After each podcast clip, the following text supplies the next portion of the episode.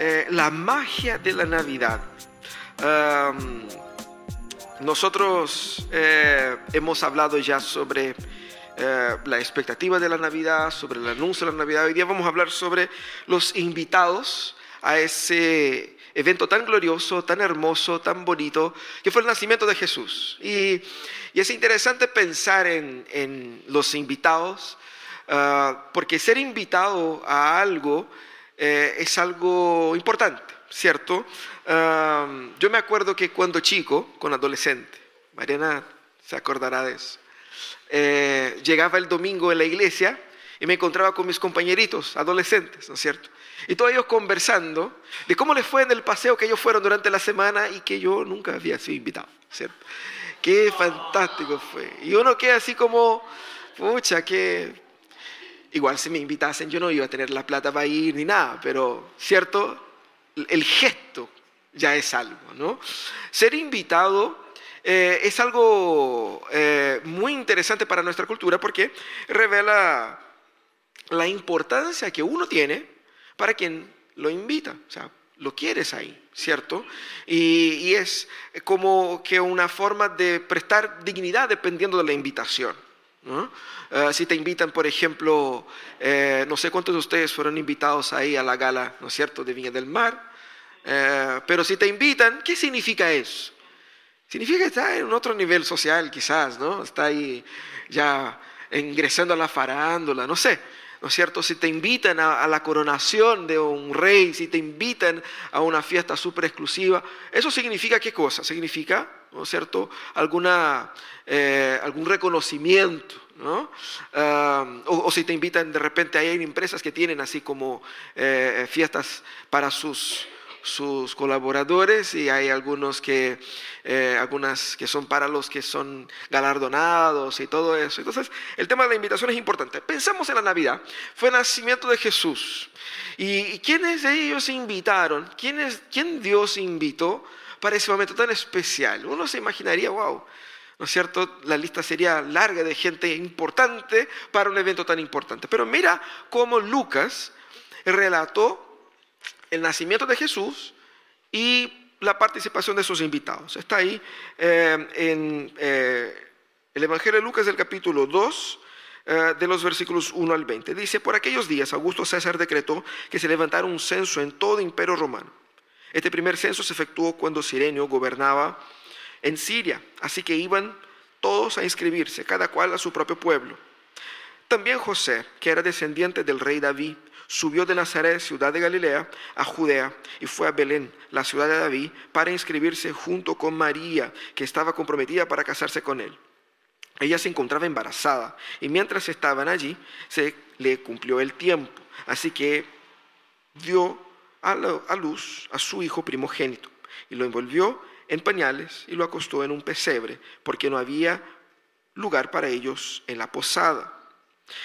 Esa misma, en esa misma región había unos pastores que pasaban la noche en el campo, turnándose para cuidar su rebaño. Sucedió que un ángel del Señor se les apareció, la gloria del Señor los envolvió en su luz y se llenaron de temor. Pero el ángel dijo, no tengan miedo. Mire que traigo buenas noticias que serán de motivo, será motivo de mucha alegría para todo el pueblo. Hoy ha nacido en la ciudad de David un Salvador, que es Cristo el Señor. Esto les servirá de señal. Encontrarán un niño envuelto en pañales y acostado en un pesebre. De repente apareció una multitud de ángeles en el cielo que alababan a Dios y decían, Gloria a Dios en las alturas y en la tierra paz a los que gozan de su buena voluntad. Cuando los ángeles se fueron al cielo, los pastores se dijeron unos a otros, vamos a Belén a ver esto que ha pasado y que el Señor nos ha dado a conocer. Así que fueron deprisa y encontraron a María, a José y al niño que estaba acostado en el pesebre. Cuando vieron al niño contaron lo que les había dicho, lo que les habían dicho acerca de él, y cuantos lo oyeron se asombraron de lo que los pastores decían. María, por su parte, guardaba todas estas cosas en su corazón y meditaba acerca de ellas. Los pastores regresaron glorificando y alabando a Dios por lo que habían visto y oído, pues todo sucedió tal cual como se les había dicho. qué interesante esa historia, ¿no? Si pensemos por un segundo, si nosotros fuéramos narrar el evento del nacimiento de Jesús, ¿cómo lo haríamos? Siempre me ha llamado la atención porque tenemos cuatro evangelios. De los cuatro evangelios solamente dos narran el nacimiento de Jesús. Y de los dos, Lucas es el único que entra así con, con mayor riqueza de detalles. Lucas, a Lucas le gusta gastar tinta escribiendo. Él escribe mucho. Pero tenemos acá el nacimiento de Jesús. ¿Y qué hace Lucas? Bueno, María estaba embarazada, llegó el momento y nació el niño y puso en un pesebre. Y así fue. O sea, pero ¿cómo? O sea, ¿Cómo? ¿Quién la asistió? ¿Estaban solo los dos? ¿Por qué ahí? ¿Por qué no había lugar en la posada? Danos información. Nos dio un montón de información que uno queda pensando, eso yo no necesito. Pero la información que quisiéramos, quizás por, por la cupincha, por la curiosidad, por la farándula. ¿Cómo fue? ¿Le dolió? ¿No le dolió? ¿Cuánto tiempo estuvieron ahí? ¿Por qué? ¿Y por qué no? ¿Y cómo qué? ¿Y cómo que no? Lucas, él, él, él tiene otra lógica. Y vamos a ver cómo él cuenta aquí. Él cuenta primeramente, ese relato lo vemos en dos partes. La primera parte es casi un relato técnico.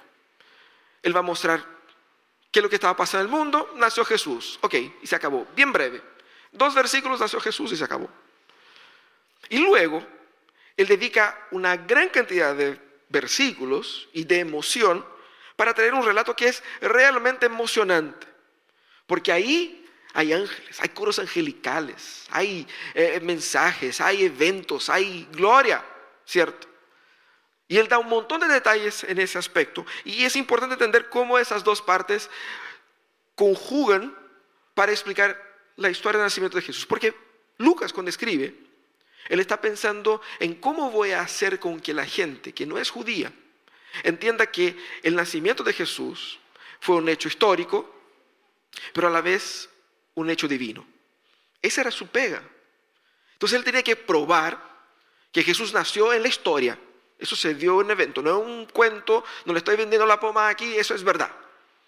Pero también hubo elementos eh, espirituales que se comprobaron históricamente. Entonces, esa parte técnica sirve primeramente para eso, para mostrar el contexto histórico. Cristo nació ahí eh, en, una, en una época donde el emperador romano era Augusto César y el emperador decretó un censo. Lucas es bien específico en decir, Hubo un censo, ese censo se dio en todo el imperio romano, todos tenían que ir a sus casas, a, sus ciudades de origen para registrarse y eh, incluso él agrega a Sirenio, que era como el comandante de la época en que se hizo ese censo. O sea, lo ubica históricamente tal cual. Los historiadores obviamente pelean diciendo, no, pero ¿cuándo eso? ¿Qué fecha aquí? Que allá. Pero Lucas sí estuvo preocupado de decir, mira, fue en esa época, ¿cierto? También él da el contexto familiar. En el contexto familiar explica eh, ¿Qué onda José y María? Primeramente, porque no eran casados, pero ella estaba embarazada. En cualquier época de la historia humana, es raro, ¿no? Es raro. O sea, ¿son pareja o no son pareja? Sí, somos, somos novios. No nos hemos casado, pero mi novia está embarazada. ¿Y es tuyo el hijo? No. Entonces ella te engañó. Tampoco. Es complicado. ¿Cierto? ¿Cómo le explica? Para nuestra cultura, que la gente quizás moralmente tiene una otra mentalidad, ya es un poco raro. Imagínate en aquella época. Entonces, Lucas tuvo que poner ahí algunos detalles. Mira, eh, José tuvo que ir a Belén, ellos vivían en Nazaret, en el norte. Tuvo que viajar al sur, en Belén, porque su, origen era de esta ciudad. No cualquier ciudad, la ciudad del rey David, porque él era de la familia del rey David. ¿Cierto? Así como María. Entonces ellos fueron para esta ciudad para su, su registro. Y calzó de que era en la misma época del, del, embarazo. Entonces ellos viajaron, ella estaba embarazada y el niño nació justo cuando estaban ahí. No nos dice si fue entran de la ciudad, si estaban ahí ya una semana, cómo fue. El tema es que eh, eso fue el, contexto, ¿no? Ah, pero también se, se sirve esa parte del contexto para explicar cómo Cristo cumple las profecías con relación a al ser el rey prometido, hijo de David. También eh, vemos el mismísimo relato del nacimiento, muy breve. A mí me gustaría mucho más informaciones, ¿sí o no? ¿Cómo fue? ¿Y cae? ¿Y cómo? ¿Y ya? ¿Y, ¿Cierto? Pero él no da. Él simplemente, mira, eh, no hay mucho más que decir porque no era su interés, no, no era su, su preocupación saciarnos nuestra curiosidad. ¿Qué es lo que él quería decir? Que Cristo nació, que era el primogénito de María, indicando que ella tuvo más hijos, que también eh, nació en Belén, porque para la historia eso es lo que importa. ¿Cierto? No importa si Jesús nació, si, si, si tuvo que dar vueltas, si, cómo fue. No, no importa. ¿Cierto? Él simplemente relata ahí y, y como que queda, queda ahí. Muy breve. Pero luego él parte para una segunda parte que es mucho más emocionante y extensa, que va de los versículos 8 al 20. Siete versículos para mostrar el nacimiento de Jesús, de los cuales dos versículos para decir así, nació Jesús entonces. Pero él dedica aquí del versículo 8 al 20 para hablar de los invitados a esa fiesta. Porque aquí el caso de los invitados sirve para también dar una cierta importancia al evento. Porque si tú te vas a casar e invita, ¿no es cierto? Me voy a casar y voy a invitar a, un músico para tocar en mi boda. ¿Quién es? Paul McCartney tal vez, ¿cierto? Uno va a decir, a ver, ¿está vivo todavía ese? Eh, segundo, eh, ¿y cómo? O sea, ¿no es cierto? Eh, o sea, el invitado agrega importancia al evento, ¿sí o no? Y un evento importante se consolida como un evento importante porque los que yo invito son personas igualmente importantes. Aquí tenemos el, evento más importante del mundo y Lucas nos dice que para ese evento habían unos pastores. Ni los nombra. ¿Por qué? Por más que nosotros tengamos hoy día una visión del, del pastor de ovejas así como algo tierno, algo bonito, algo simpático, los pastores estaban bien abajo del, piso social de la época. Eran personas a las cuales no se les confiaba, normalmente personas sin grandes actitudes para la vida. O sea, si tú no sirves para nada más, vas a ser pastor de oveja, básicamente. Eh, si no eres fuerte lo suficiente como para trabajar en el ejército o para trabajar en, la agricultura, no tienes habilidad de, pesca. Por ejemplo, David era pastor de ovejas, ¿por qué? Porque en aquel contexto él era inútil para cualquier otra cosa. Era muy joven. No era fuerte para hacer otras cosas. Entonces lo pusieron ahí, ¿cierto? Los que él se destacó, pero no todos los pastores son como David. Solo David fue como David. No todos los pastores mataban leones y hacían... No. Entonces, los pastores eran personas de una credibilidad mínima, nula. Personas insignificantes socialmente, despreciados por la sociedad.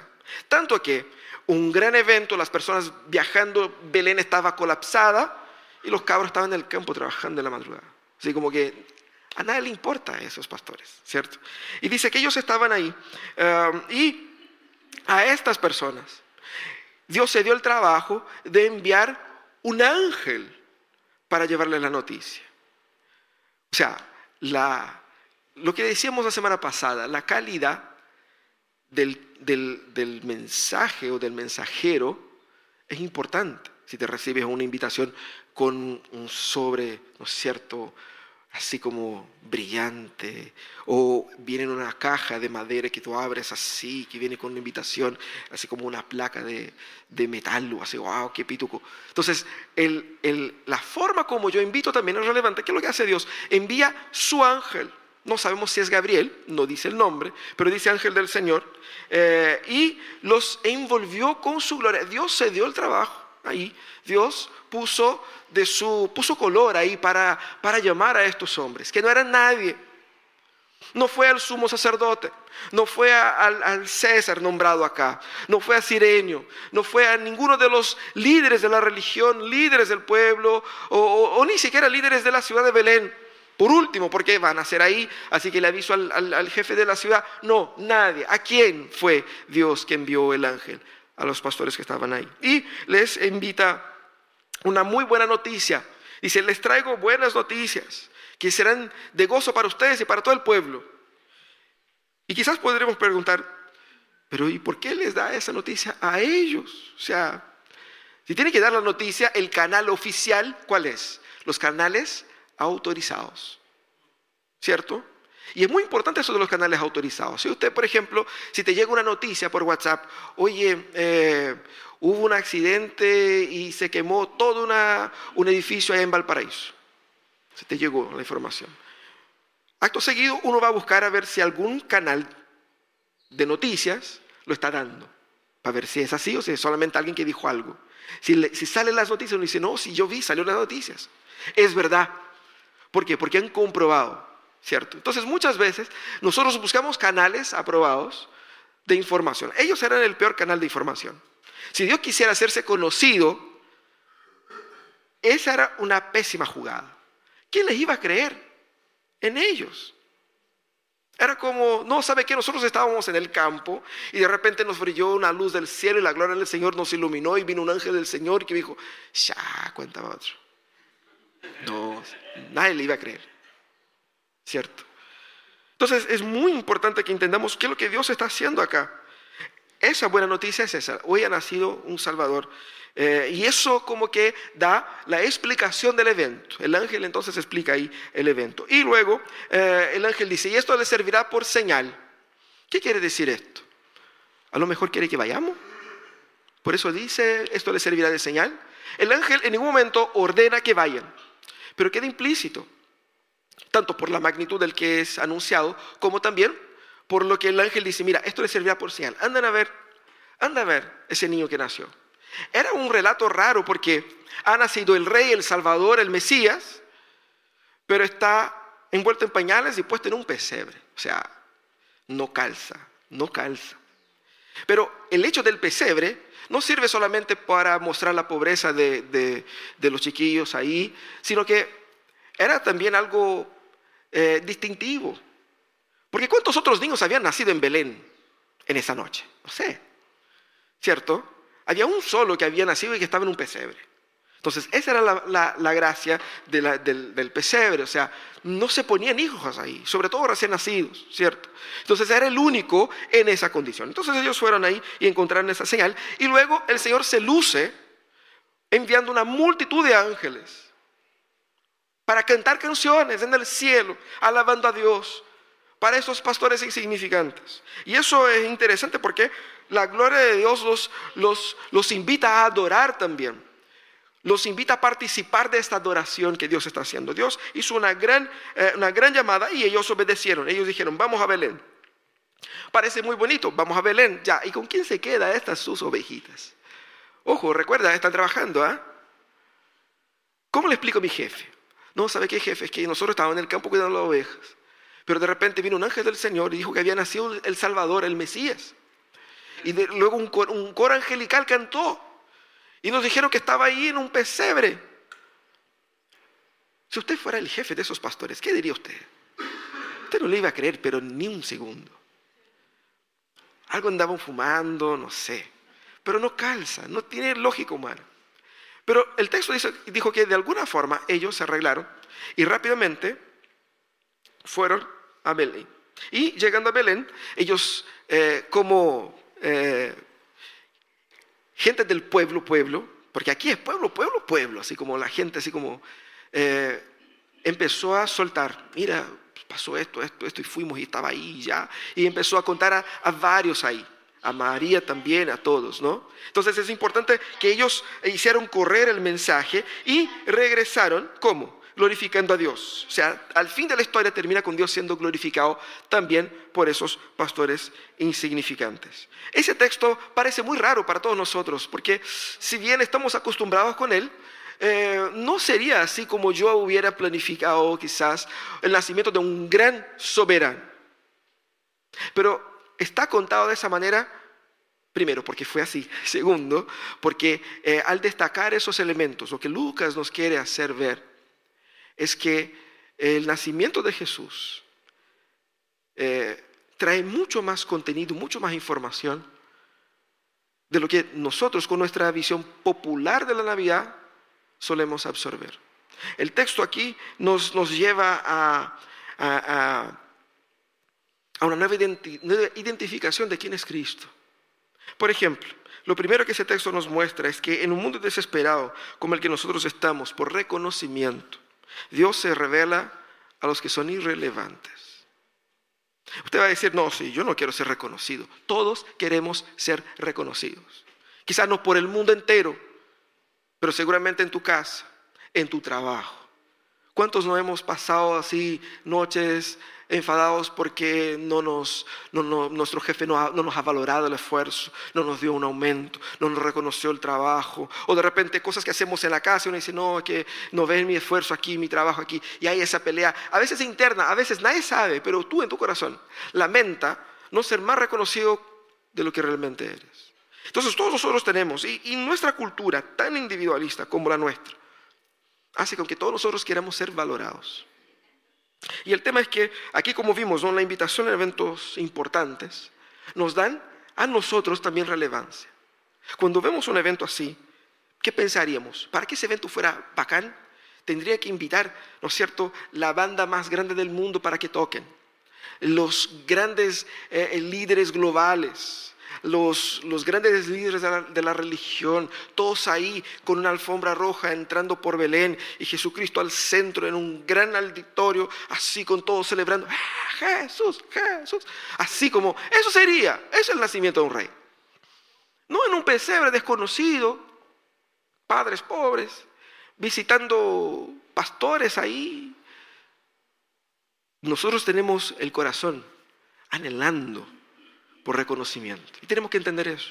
Dios rompe esa lógica, mostrando que al revelarse a personas que no tienen importancia social, lo que Él nos quiere mostrar es que nosotros debemos renunciar nuestro deseo de relevancia si queremos adorar al Mesías, porque solo Él es importante, solo Él importa.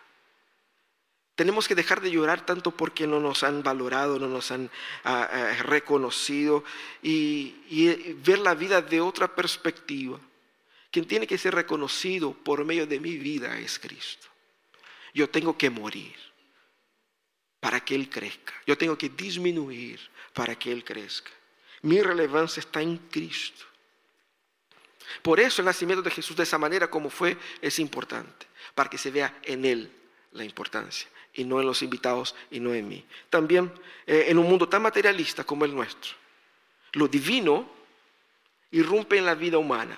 Qué hermoso es ver ahí todo el, escenario, ¿no? Como tenemos aquí una réplica, ¿no? Del pesebre. El pesebre era humilde. Los pastores eran humildes. La familia toda era humilde. No había ni una persona con recursos ahí. Pero no había nada de pobreza en Jesús. Jesús era pobre socialmente hablando. Pero, hermanos, miren el relato que está aquí en el encuentro de los pastores con esos ángeles. Usted puede, si usted quiere, invitar a su matrimonio a tocar Paul McCartney. Si usted tiene toda la plata, los contactos, y él tiene agenda, y si está vivo, usted lo puede invitar, ¿cierto? Pero anda a contratar usted un coro angelical para que toquen ahí en el nacimiento de su matrimonio, de su hijo, qué sé yo. Anda. Que vengan ángeles invitando a los invitados. ¿Cómo lo haces? Estamos hablando aquí de un nivel de gloria que, el dinero humano no puede pagar. Por lo tanto, nosotros tenemos que entender que nuestra mentalidad, cuando ve eso, ay, pobrecito, pobrecito, ¿qué pobrecito? Ese es el Señor del universo. Pobrecito soy yo. Nosotros vemos un, intercambio de valores tan absurdo, mostrando que cómo Dios invade la historia. El creador de todo naciendo. O sea, ¿cómo? Pero qué cosa más gloriosa, qué cosa más absurda. Debemos dejar de medir todo por el valor económico de las cosas y de medir nuestra felicidad por el valor económico de lo que tenemos y de los bienes y del confort que podemos lograr por medio de ellos. Es así como ese mundo materialista se entra en colapso al encontrarse con el Mesías ahí. Porque su valor excede a todo lo económico. Y eso hace con que nosotros pongamos los ojos en lo que realmente es valioso. Porque en ese mundo, un mundo donde el humanismo es la religión oficial, donde el progreso humano es la doctrina principal, y donde la ciencia y los cientistas son los sacerdotes de esta religión, Dios humilla a los sabios a los poderosos, a los ricos, revelándose a los pobres y a los niños. Eso es lo que dice Jesús en Lucas 10, en ese mismo Evangelio, capítulo, 21, capítulo 10, versículo 21. Él alaba al Señor, gracias Señor, porque ocultaste estas cosas a los sabios y te revelaste a estos niños. En la Navidad nosotros somos llamados a abandonar nuestra fe en el ser humano, en el materialismo humanista, en el consumismo contemporáneo, en lo que nosotros podemos lograr por medio de nuestro esfuerzo, emprendimiento y dedicación. A veces mucha gente viene a los cultos esperando escuchar algo que me haga ser una persona mejor. Y el mensaje de las escrituras no es para hacerte una persona mejor es para hacerte un hijo de Dios, para romper con lo que tú estás logrando hacer en ti mismo, para que Dios obre en ti. Y es así como encontramos en el pesebre lo más valioso del universo. No tiene precio, no tiene valor. De igual manera, el Señor quiere que nosotros pongamos nuestros ojos en algo mucho más valioso. Fíjate cómo Jesús describió su reino. Era como un hombre que encontró un tesoro enterrado en el campo. ¿Qué hizo? Vendió todas sus cosas para comprar ese campo. ¿Por qué? Porque el campo con el tesoro era mucho más valioso que todo lo que él tenía. ¿Qué es lo que es más valioso de todo lo que tenemos? Es eso lo que Cristo vino a traer. El Evangelio de Jesús es más valioso de todo lo que tienes y de todo lo que quieres lograr. Mucho más más valioso que tu trabajo, tu familia, tus bienes, tu casa, que todo lo que puedas construir en tu historia. Por eso que Él dice que debemos estar dispuestos a dejar todo eso, si necesario, en pos del Evangelio, porque Él vale más. Pero también esa historia nos enseña que en un mundo tan ocupado como el nuestro, lleno de cosas, lleno de compromisos, Cristo viene y se impone como prioridad. Todo el mundo estaba ocupado, la ciudad estaba colapsada.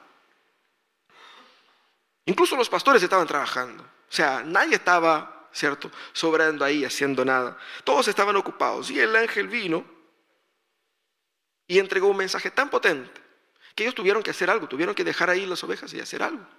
¿Cómo dejaron las ovejas? No sabemos.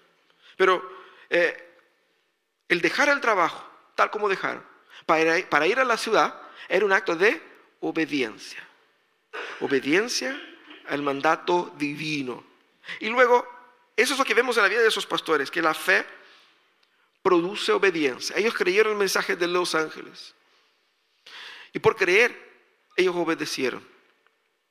Y al obedecer, ellos proclamaron. Es lo mismo que pasa en nuestras vidas. Usted tiene que creer en lo que el Señor enseña en su palabra. Porque por medio de la fe podrás obedecer. Pero tienes que obedecer. Y es por medio de la obediencia que Dios es glorificado. Y eso es lo que pasó acá. Ellos dejaron todo para ir a ver a Jesús. Uno podría preguntar, pero ya, pero qué tan, qué tan importante será ese niño. Otro día vamos. Cuando termine el trabajo, vamos. Pero el texto dijo que ellos apuraron.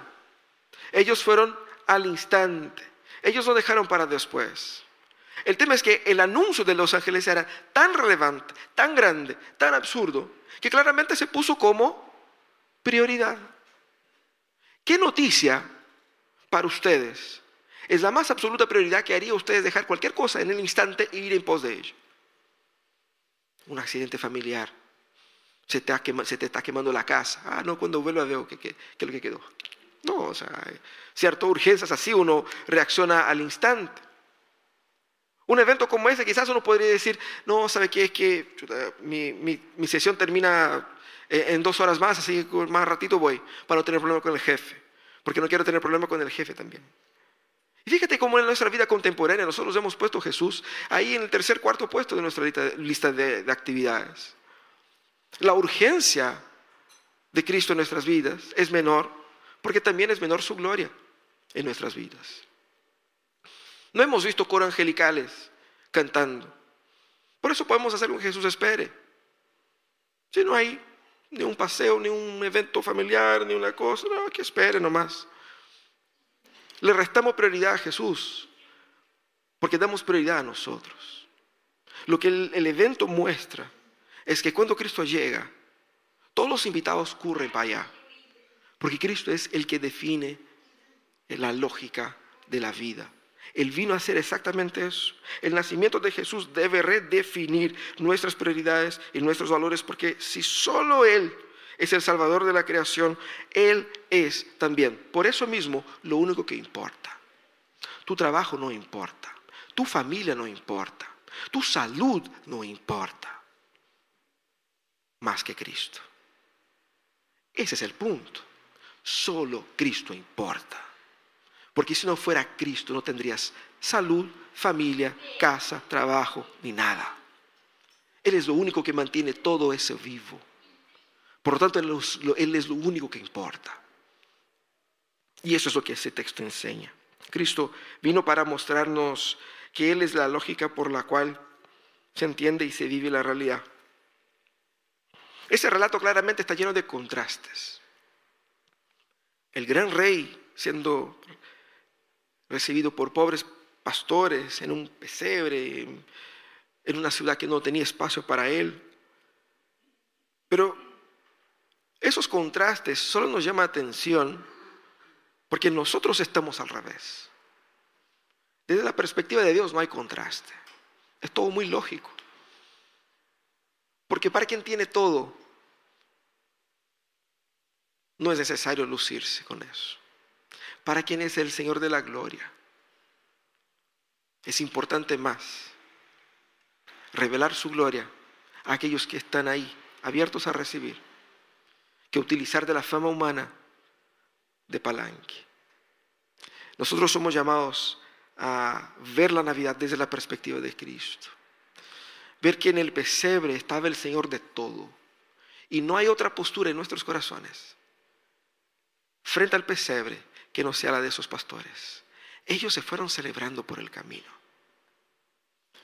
Pero muchas veces vemos la Navidad y nos vamos pensando, ¿y mi regalo? ¿Y la comida? No pensamos en Jesús, no pensamos en Dios, no pensamos en su gloria, solo pensamos en nosotros mismos. Y pensamos que Dios vino para hacernos sentirnos mejor. No, Dios no vino para hacerte sentirte mejor. Él vino para redimir la humanidad y que si tú no te postras ante Él, tú igualmente serás condenado. Esa es la verdad. La buena noticia es que hay esperanza. La mala noticia es que Cristo ya rayó la cancha. Tú te puedes arrepentir y ser parte de su reino de amor. Pero si no, recibirás también el justo juicio de Dios. Porque con Dios no se juega. Y eso es lo que Dios está haciendo acá revelando en su, en su presencia toda la magia y la gloria de la Navidad. Vamos a orar. Vamos a pedir que Dios nos permita tener corazones bien alineados con lo que Él está haciendo en la historia. Para que así, con corazones quebrantados, tengamos nosotros el mismo, el mismo sentir de esos pastores. Que la Navidad nos sorprenda. Que Cristo nacido nos, nos llene el corazón.